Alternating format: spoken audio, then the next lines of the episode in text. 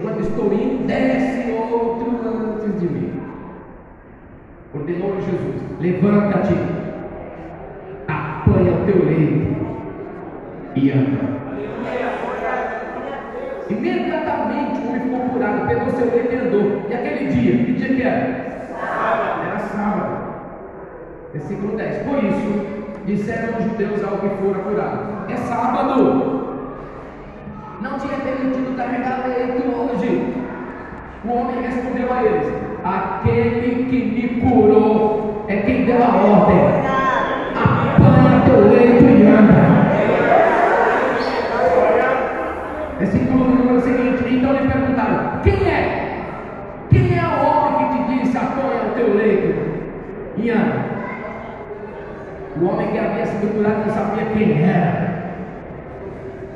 Pois Jesus tinha se retirado, sendo que havia uma multidão naquele lugar. Mais tarde, Jesus o encontrou no templo. Foi para a igreja, o cara curado foi para onde? Para a igreja. E disse: Veja que estás curado, não voltes a pecar, para que não te aconteça coisa pior.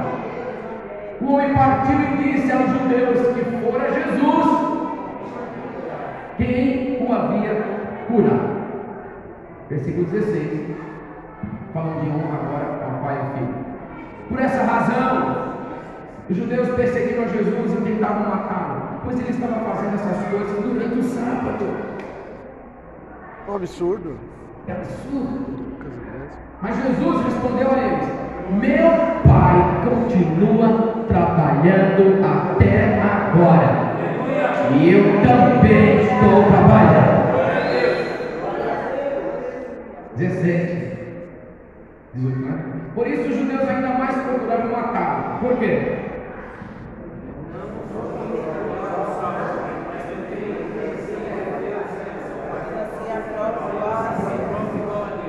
Os judeus procuravam matá-lo não é porque ele somente curava no sábado, é porque ele se dizia ser filho. Se dizia ser filho de Deus e se fazia igual a Deus. Versículo 19.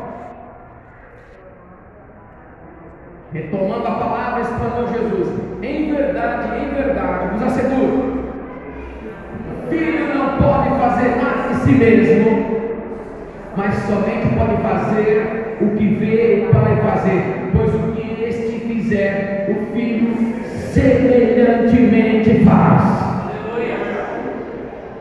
Porque o Pai ama o filho e lhe mostra todas as coisas que realiza. E maiores obras do que estas lhe mostrará para que vos maravilheis. Continue, me ajude. Pois assim como o Pai ressuscita os mortos, faz viver, assim também o Filho dá a vida a quem ele desejar. Vem comigo. Assim o Pai a ninguém julga, mas confiou todo o julgamento ao Filho, que todos honrem o Filho exatamente como honra o Pai. Aquele que honra o Filho, honra o Pai que o enviou. Em verdade, em verdade vos asseguro: quem ouve a minha palavra e crê naquele que me enviou tem vida eterna. Não entra em juízo, mas passou da morte para a vida.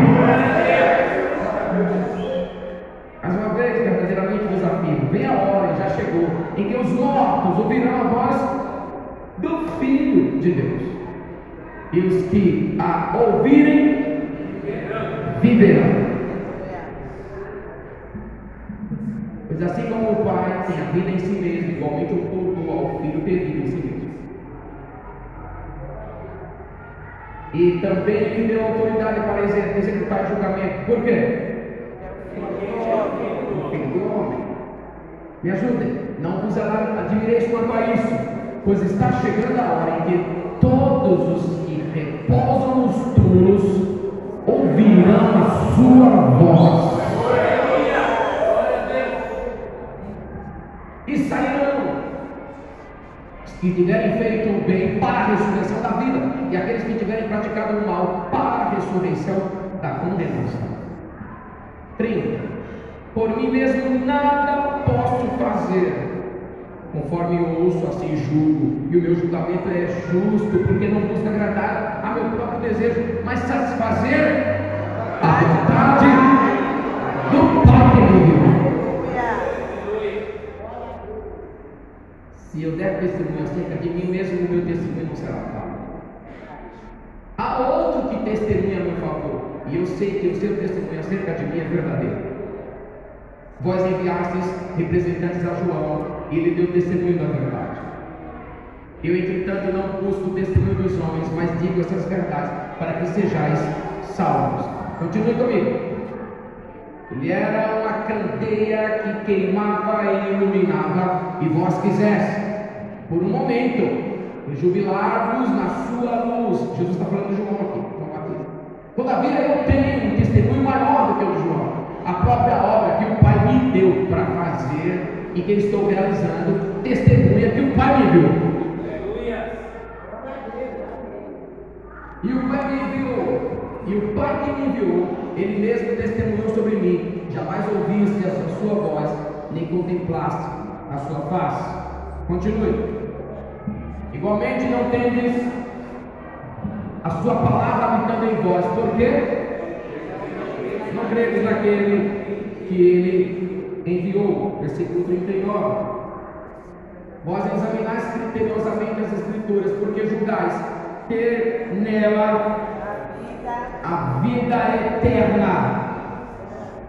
E são elas mesmas que testemunham acerca de mim. Versículo 40. Quem está aqui?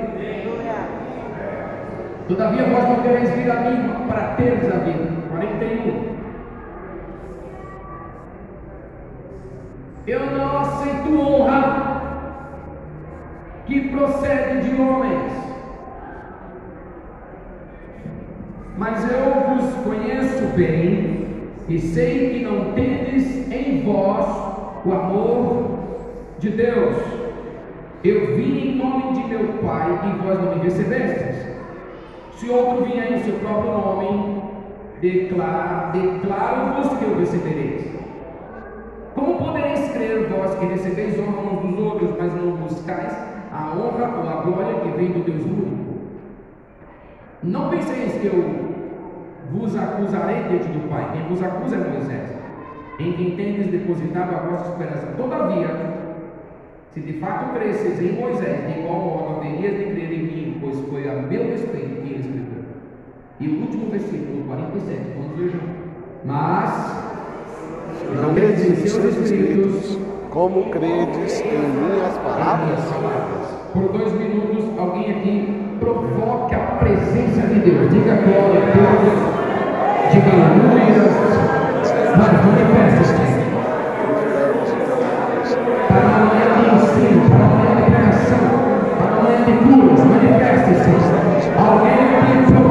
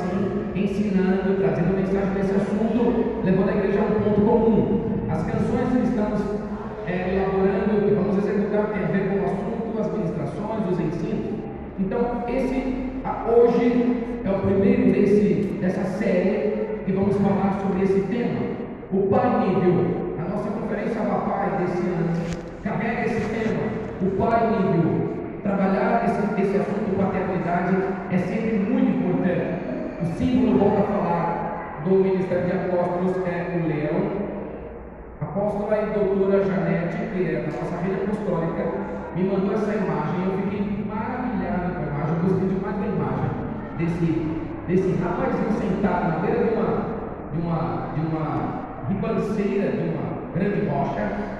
E esse leão, esse leão enorme olhando para ele. Achei lindo. E aí reproduzi para alguns que é o símbolo aqui. O texto base que nós vamos usar durante todo esse tempo, fundamentando aqui a nossa conferência, é esse texto que lemos agora. João capítulo 5, versículo do número 1 até o versículo do número 47. Então todos aqui procurem ler esse texto constantemente. Tem tanto ensinamento aqui, tem tanto princípio sobre paternidade aqui, que confesso a vocês que não é possível falar, falarmos em oito domingos, tá? porque tem muitos princípios. Aqui no texto, para o meu coração, eu vejo Jesus nos dando alguns exemplos sobre paternidade, como nos comportar, como nos mover, como falar, etc. Então eu quero compartilhar algumas coisas desses assuntos aqui com vocês na manhã de hoje. Quem está feliz aí? Quem não está feliz, fique calado.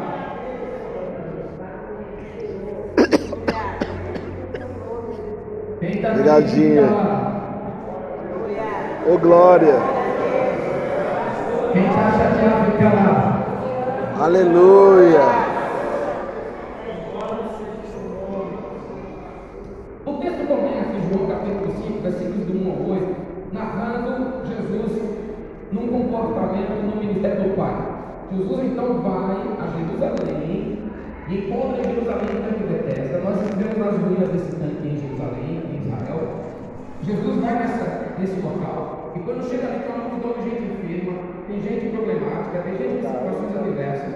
E tem um homem ali que chamou a atenção de Jesus. Dentre tantos enfermos, tem um homem ali que chamou a atenção dele. O homem está ali desde antes de Jesus nascer. Jesus tinha perto de 33 anos, o homem estava lá há 38 anos. Antes de Jesus nascer, o homem começou ali, querendo ser curado. Ele não foi curado todo o período da infância de Jesus, todo o período da adolescência, todo o período da fase adulta, e agora ele já tem 38 anos ali para curar. Jesus chega para o homem e pergunta para ele: Que pergunta? Jesus gosta de perguntas óbvias para respostas inteligentes. Vocês deveriam felizes com isso que eu falei. Vou falar de novo. Jesus gosta de perguntas óbvias, óbvias para respostas inteligentes.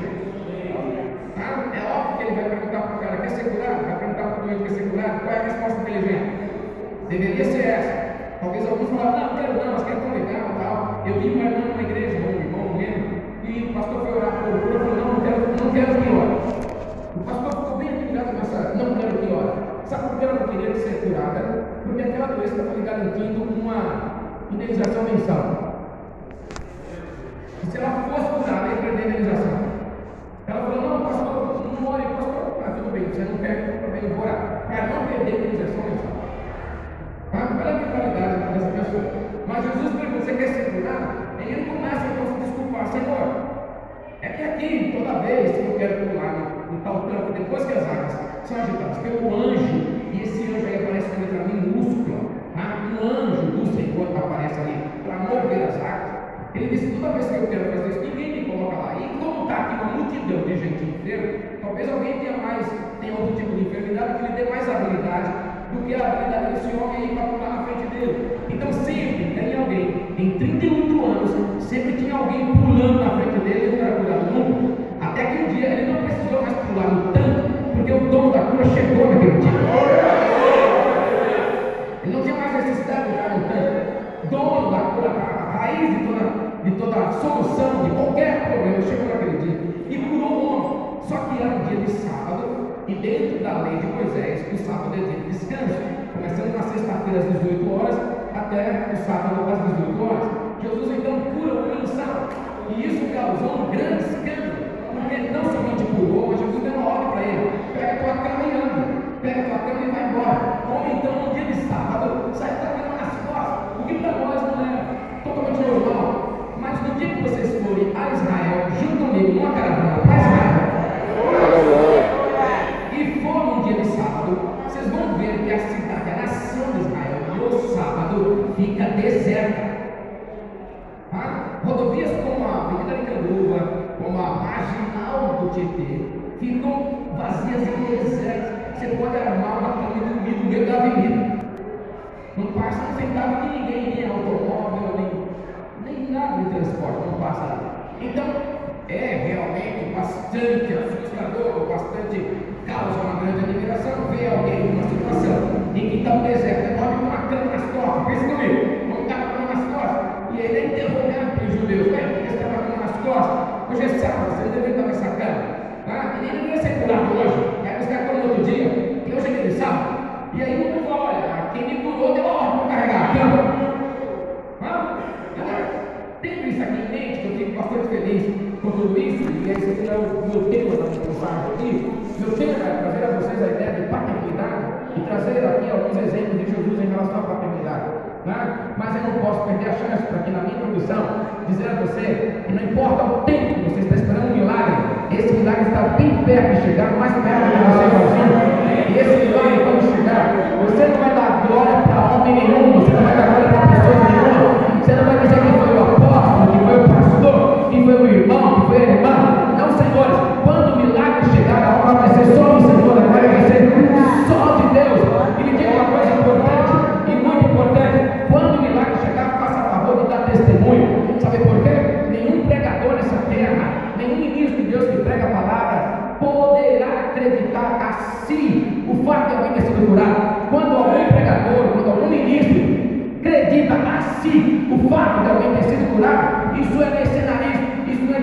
Thank you.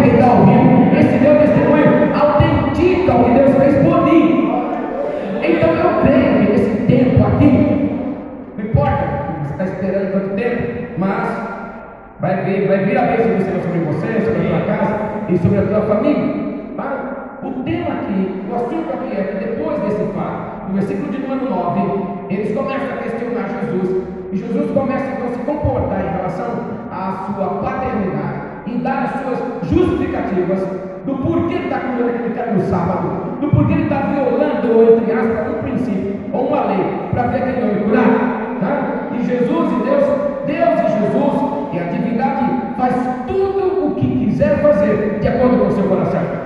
No versículo de número 9, o homem ficou curado, foi para foi e andou, era sábado. No versículo de número 10, alguém está ali perseguindo Jesus. No versículo de número 11, no versículo 12, e chega então no versículo 16, deixa eu ver esse versículo 16, por favor. Jesus começa então, eles começam, está escrito assim, por essa razão os judeus perseguiram Jesus para matá-lo. Por quê? Porque ele curou no sábado, porque ele abençoou alguém, ele foi perseguido. Traduzindo é, ele está ali fazendo a obra de Deus, ele está fazendo a obra do Pai, e ele atrai perseguição para si mesmo. Tá? Quando você vai ler o texto inteiro, existe uma relação de pai e filhos. O texto, depois daí, a partir do versículo 16 até o versículo 47, há uma relação carregada de princípios, carregada de exemplos entre pais e filhos. E eu quero falar para vocês hoje. Vou começar a dizer a vocês que lá no latim, a língua mãe de língua portuguesa, paternidade tem um conceito que eu gostei demais do que é paternidade, já que estamos nesse, nessa conferência de Abba Pai, importante lembrar para você o que significa paternidade. Como vocês sabem, eu sou curioso, fui buscar o que é paternidade no hebraico, no grego, no aramaico, no português e no latim. Olha no latim o que significa paternidade. Três significados de paternidade no latim. Número um, paternidade é um vínculo sanguíneo. Número dois, paternidade é um vínculo de amor. Número três, paternidade é um vínculo moral. Ou seja, pense comigo, quando ele está falando de vínculo sanguíneo, está falando de pais biológicos. Meus filhos biológicos têm paternidade porque têm vínculo sanguíneo. Meus filhos biológicos têm paternidade porque têm vínculo sanguíneo. Só que existem também os filhos na lei, que são os adotivos, que são gêmeos, noras, que são aqueles que não geramos com o ventre,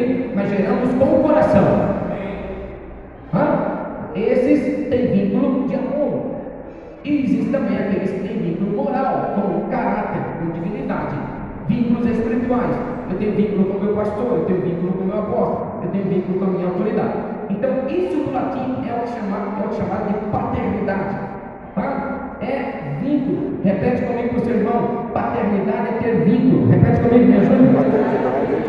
Existem algumas pessoas que têm vínculo sanguíneo, sim ou não? Mas não tem vínculo de amor e não tem vínculo moral. Só tem vínculo sanguíneo. Só diz: nasci ali, sou filho dali, mas eu não tenho vínculo eu vínculo sanguíneo. Aliás, moral. Existem outras pessoas que não têm vínculo sanguíneo, mas têm vínculo de amor e tem vínculo moral. Eu tenho vínculo com o caráter daquele homem, eu tenho vínculo com, com a dignidade daquele, daquele homem, daquela mulher, daquele pai. Tá? Isso é o que chama do latim. Vocês ficaram felizes? Gostaram dessa definição? Eu gostei, a irmã Lúcia gostou. Vocês gostaram também? Eu gostei bastante dessa definição, porque isso me ajuda a entender que eu posso dizer ao apóstolo José é papai, porque ele é papai meu, porque existe um vínculo de amor e um vínculo moral entre nós. Ele não é meu pai biológico. Posso chamar meu pai biológico de papai também.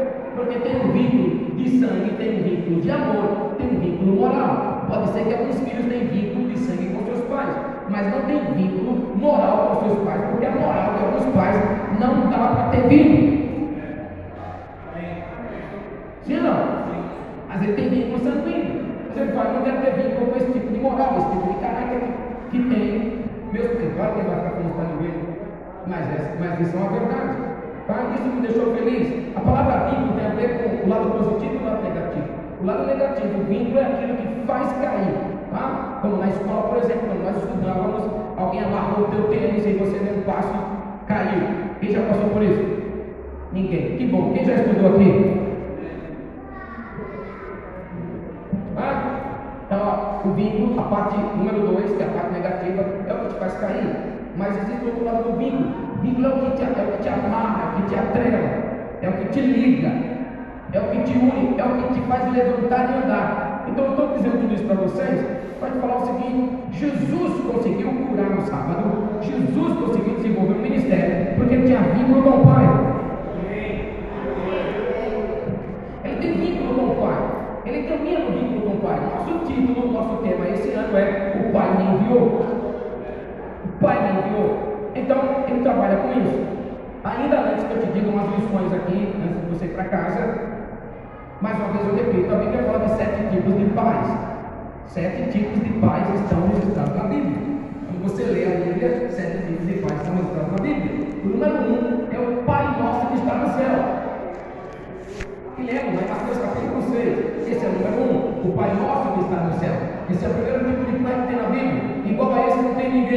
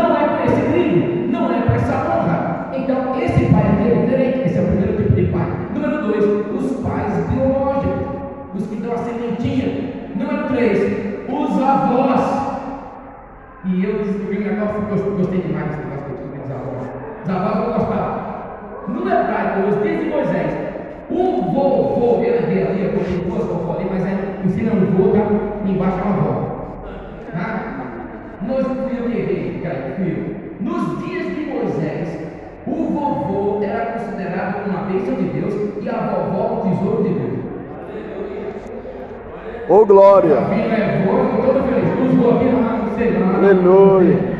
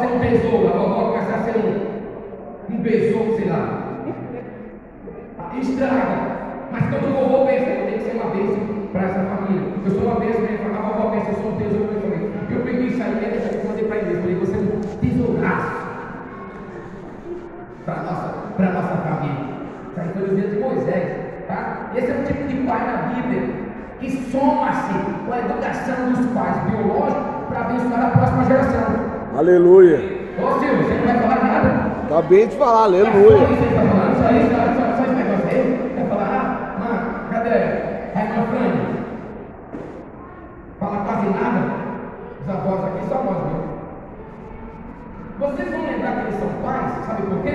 Porque em Gênesis capítulo 28, quando Deus está falando com Jacó, Deus falou de Abraão, põe o texto, por favor, se você puder, quer que eu agradeça. Deus falou de Abraão e não chamou Abraão de vô de Jacó, chamou Abraão de pai de Jacó. Só que Abraão não é pai de Jacó, Abraão é o vô. Abraão, Isaac, Jacó. Deus falando com Jacó falou: Eu sou o Deus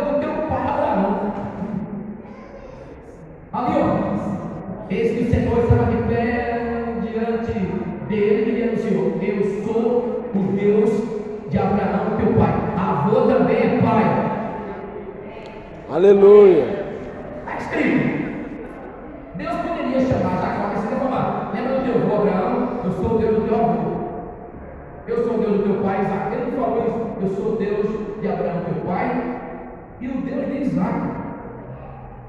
Falou? Então tá, vamos voltar por favor. Esse aí é um tipo de pai na Bíblia. Os avós.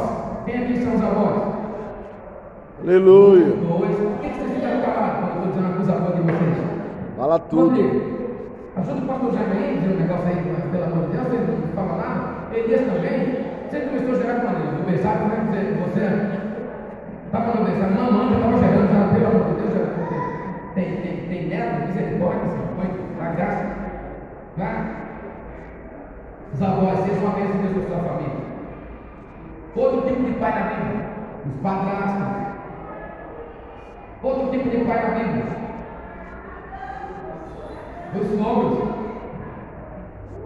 Aleluia. De novo, olha aí. Não, quem glória. falou bicho aqui? Eu vi um bicho aqui. Agora estou em dúvida quem falou aqui. Tá? Os sogros são pais na Bíblia. Trabalharam no texto aí, não quero me concentrar nisso. Número 6. Outro tipo de pai na Bíblia. Os pais espirituais.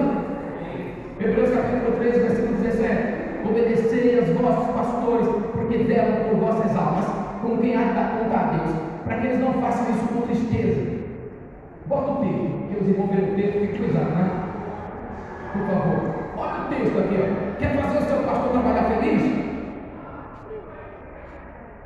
Olha o texto, lê o sermão aí. Alguém que estiver vivo aí. Sede Obediente a vossos líderes espirituais, a autoridade que exercem, porque eles zelam por vós. como devem prestar contas aos seus Para quê? Para que você tem que para que fazer? ministrem Para com que eles alegria ministrem e não alegria. murmurando. E não E murmurando. dessa maneira, tal o ministério teu não seria ministério proveitoso para vós. não seria proveitoso para nós e.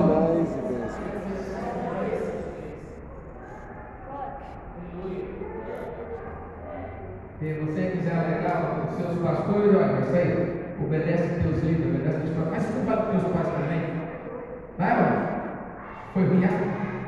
Porque quando o contrário acontece, ó, entristecendo nossos líderes e o nosso ministério não é proveitoso. Pode passar, por favor. E tem o último tipo de pai na Bíblia, que é o número 7, todos aqui conhecem. Por incrível que isso possa parecer, o número 7 é esse pai aí. Esse pai aí. João 8,44, Jesus fala que o diabo é o pai da mentira, o cara também é pai. Tá? Então, sete tipos de pais na Bíblia, do número 1 até o número 6, é o que a gente precisa estar dentro para não dar brecha e nem motivo para esse número 7 agir. Tá? O diabo está fazendo ultimamente é provocando filhos para saírem de, de dentro dessa paternidade do 1 ao 6, para estar vulnerável ao pai da mentira. Então eu lhe digo nessa manhã, por favor, continue dentro da paternidade, para não dar vulnerabilidade ao pai da mentira para agir contra você. Continue lá dentro, e vou dizer uma coisa a você: lá dentro da paternidade, nem sempre tudo está feliz, nem sempre tudo está legal. Lá dentro da paternidade, nem sempre tem palavras que você se festeja, lá sempre, né? nem sempre tem comportamento que você e eu festejamos, mas é lá que tem proteção, mas é lá que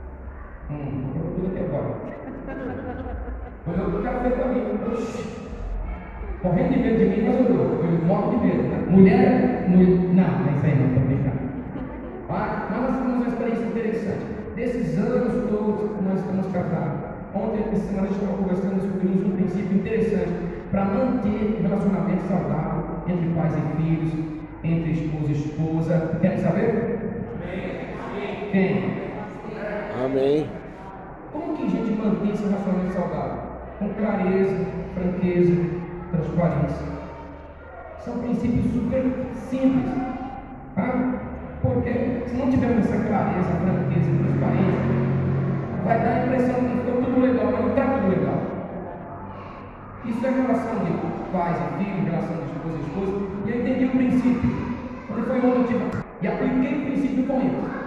Porque está liberdade, sempre eu vou na igreja com liberdade, falo, inglês. Aquela palavra que você falou, eu fiquei feliz com ela. É, Quantos fazem isso aqui também? Só dois. A igreja também, algumas vezes, vem para mim e fala, meu amor, aquela palavra que você falou também, eu fiquei muito feliz, aquele comportamento, aquela coisa. A gente tem essa liberdade. E eu dou o direito de resposta, aquela coisa toda, e a gente depois se deixa, tá? tudo resolvido, ficamos, ficamos bem. Claro? E eu pensei, isso é um princípio que eu tenho usado a propósito do Gerson por muitos anos. Por muitos anos. Chamei meus filhos homens e falei: tem alguma coisa aí que vocês estão. não gostaram eu, da, da minha parte? Talvez uma palavra, talvez um comportamento. Todo mundo pegou vocês, assim, me olhando. Mas lá no fundo a gente sabe que tem. Yeah. Não é não, verdade. E a única maneira para o relacionamento ficar saudável, qual é? Abre o coração. Se temos liberdade nisso, como eu tenho aqui em casa, como eu quero procurar ter com meus filhos a cada dia, com vocês também, então por isso me chama aqui no tempo passado, sabe aquele dia? Teve uma palavra que, sei lá, não festejei, não fiquei feliz com ela. Amém? Me explica, eu te explico. Você também. Então daqui para frente eu vou procurar com vocês. Tá feliz, não? Yeah. Tem uma coisa aí que não festejei não. Agora entenda que o fato de não festejar com essa palavra não coloca em fragilidade nossa aliança. Alô?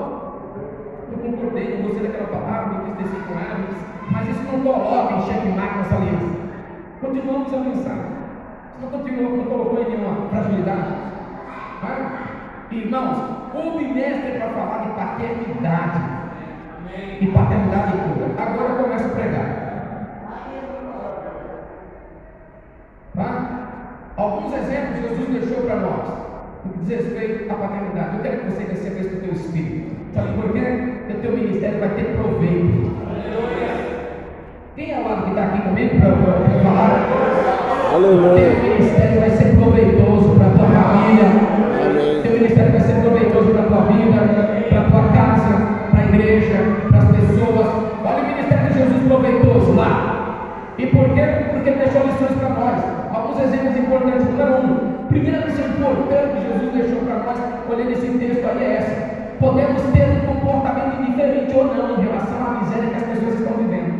Jesus viu o cara em miséria e ele não foi indiferente. Jesus olhou aquela miséria e falou: Não vou ficar indiferente, eu vou fazer alguma coisa aqui. E por que eu vou fazer alguma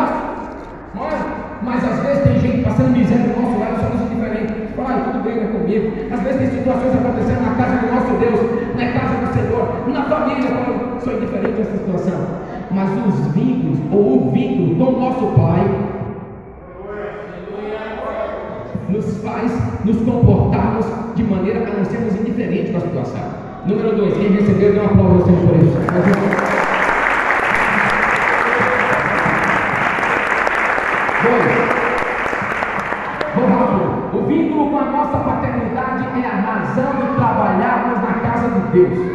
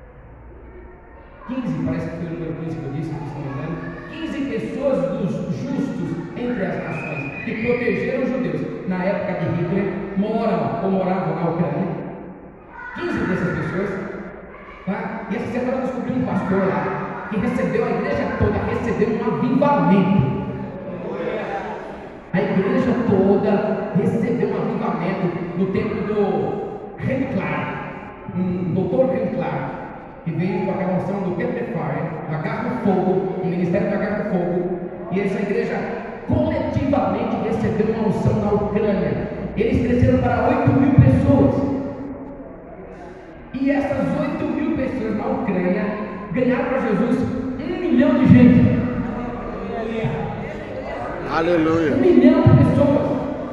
Então ah, quando eu vou olhar essas estatísticas, eu falo, meu Deus, tem que ser Deus lá. Como eu disse a vocês, uma bomba caiu do lado da igreja batista. Foi ficar no chão e explodiu.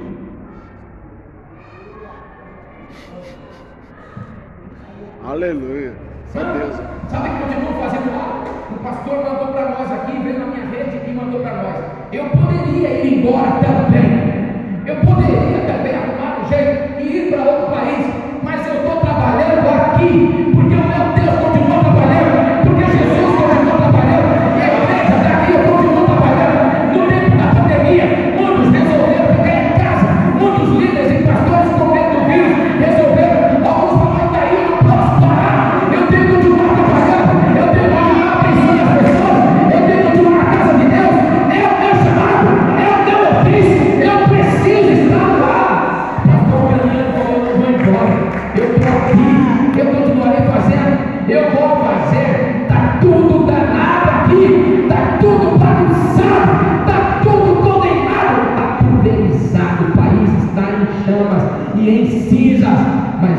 diluari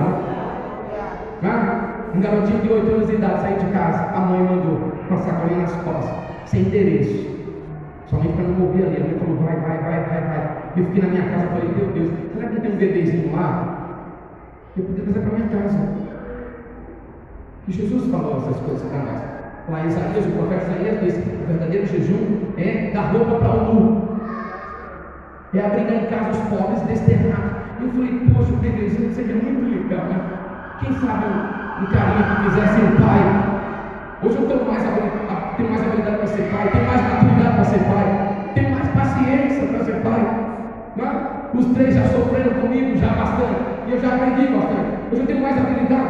E eu fiquei pensando, meu Deus, será que não teria um bebezinho lá? Será que não teria ele vai tinha uma garota, quem sabe? Mas será que alguém não poderia? Porque o verdadeiro jejum que agrada a Deus é curar as pessoas, é vestir o nu, é abrigar os desterrados. Esse é o verdadeiro jejum que agrada ao Senhor. Mas o pastor está lá, irmão, eu não posso parar de trabalhar, eu tenho vínculo com Deus.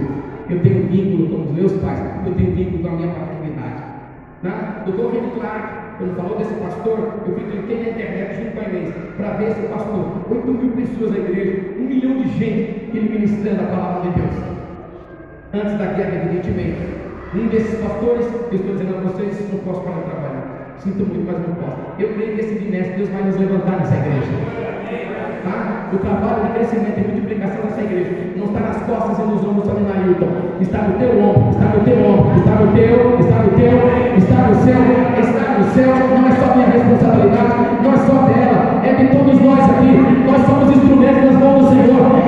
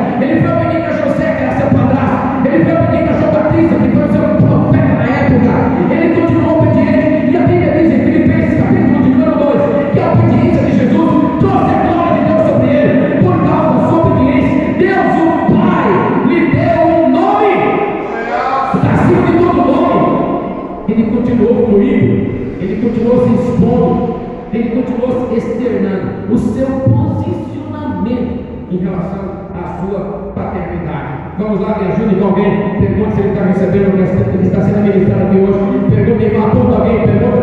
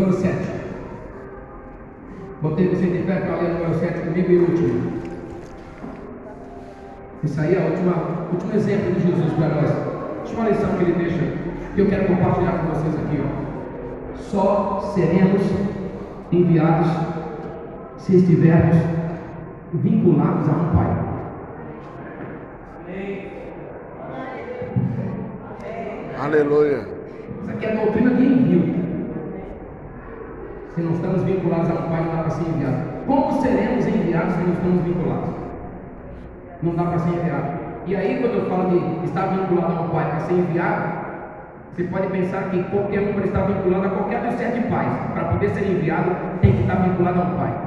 Envio necessita de vínculos com um Pai. E pode ser esse qualquer Pai. Tá? Foi enviado, fui por quê? Porque eu estou vinculado. Quando eu estou vinculado, eu penso igual, eu falo igual, eu me comporto igual. Eu estou vinculado. Parece, eu me pareço inclusive com ele. Pedro estava vinculado de tal forma que alguém olhou ele falando e disse: Até tuas palavras é igual, até o teu jeito de falar é igual. Porque ele está igual. Então, essa manhã, o Senhor reservou essa manhã aqui para nós, para que eu pudesse dizer essas palavras ao teu coração. Os que estão aqui recebendo essa palavra, dizer a você: é tempo em que o Senhor nos levantará desse entendimento de paternidade e, e vai curar a orfandade do nosso coração e vai nos livrar dessa orfandade e vai trazer um